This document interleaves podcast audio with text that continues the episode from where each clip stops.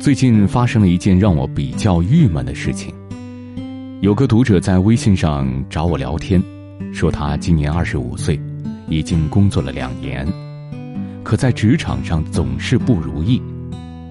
尤其最近的一份新工作，他觉得身边的同事都在针对他，吃饭不叫他，工作上嫌弃他，还会嘲笑他的穿着打扮。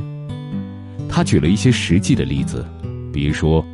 到了饭点，有人站起来喊了一句：“走啊，吃饭去。”很多人都起来一起下楼了。他不明白为什么没人到座位上喊他一声，这也太冷漠了。可这在我看来其实是挺正常的事情。我帮他分析说，这并不是别人必须做的事情呀。你是个新人，想和大家快点融入在一起。终究要自己积极主动些。要是有人故意针对你，你先把事情做好，再找个合适的机会沟通解释。不过，如果一群人都不喜欢你，可能也得反思一下自身的问题。毕竟一个巴掌拍不响。他又发过来几条消息，是这样说的：“哎，你没在我公司的环境里，他们真的很过分。”根本就没想过要叫我。过了一会儿，我再去看，他已经取消了对我的关注。你身边有这样的人吗？内心敏感的像一只受惊的小鸟，生活里和他开一些无关痛痒的小玩笑，他总会觉得是对自己人身攻击，更别提工作上的问题讨论。你就事论事的给他设计了图片，提了一些小小的改进建议，他想都不想就立刻反驳：“你觉得我能力不行？你来做啊！”通常我们会给这类人下一个定义，那就是玻璃心。网上说玻璃心是指很容易就受到打击、内心过于敏感的人。直接的字面意思就是内心太脆弱、敏感，非常容易受到伤害的人。进一步引申意义为，别人不经意的玩笑话或打趣，都能使他受到伤害，胡思乱想。我们平时生活里讲的，一般都是这层意思。我有一个玩的还不错的朋友，就是玻璃心的典型。因为我了解他的性格，所以尽量不去碰一些雷区。但是他的同事并不了解这种情况，也很难处处照顾他的情绪。经常他会和我打电话抱怨：“你说某某某说的那话什么意思啊？是不是我最近哪里工作不太好啊？我那个高中特别要好的朋友结婚了，可是他竟然没找我当伴娘。”这样的事例不胜枚举，按理我其实挺烦的了，但又不忍心拒绝他的吐槽，毕竟我曾经也玻璃心过，可以理解他的感受。记得我刚入职场的时候，在一家教育公司做活动运营，有一次开会，我的三个活动策划方案全部都给毙掉了，大家七嘴八舌的提了一些建议。有个同事说：“我觉得隔壁家的公司做活动做的挺好的，我们可以借鉴一下。”本是善意的提醒，我当时感受到却只有攻击和敌意，心想：“你觉得人家做得好，你去找他们做啊？”玻璃心不仅阻挡了我对自己的内心反省，还让我对周围的同事生出了一股恶意。后来，随着经验的慢慢积累，几年之后，我已经摸清了市场上做活动的基本套路。当别人和我建议有更好玩的可以学习时，我的第一反应已经变成了兴奋。说到底，玻璃心终归是自己的自卑心理在作祟。因为确实没有别人做得好，所以被人指出来就丧失了理智。立马想要跳起脚来反驳，总觉得别人是针对你，或者是坑害你，总因为周边人的一句话或者一个语气、眼神，就心情低落，思来想去。这样的结果就是越活越累，到最后恨不得全世界的人都能让自己心碎。可是，你有没有想过，这个世上最不缺的，就是玻璃心呀？人活着无非是想以最小的阻力去探索最大的世界。但玻璃心却会把你困于牢笼，让你每一天都活得克制又小心。生活里大部分精力都消耗在处理各种应接不暇的消极情绪上，这样的结果就是给自己往前走的每一步都平添了一些阻力。那如何处理自己的玻璃心呢？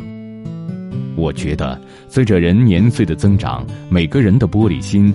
或多或少都会有所好转，不过要想快速彻底的解决掉这种心态，还是要有意识的去克服。首先要让自己的能力变强，努力在生活中或者工作中做到比大部分人要好，至少要达到中等水平，这样可以先建立基本的自信心。其次是要强大自己的内心。要知道，一个人莫名其妙的对你不友好，有时候并不是你有问题，很可能他对谁都是那个样子。所以，不要凡事都往自己身上去联想，也不要敏感的想东想西，否则负面情绪会一点点把你吞没掉。去专注自己的目标，去让自己变得越来越厉害，这样终有一天，你曾经假装的强大。会真正变成坚韧有力的翅膀，带你飞得越来越高。I believe，我在你家门口，下雨了，你看了也会难过。I believe，你不说话的时候。也是一种，其实你在回应我。虽然不曾说，心。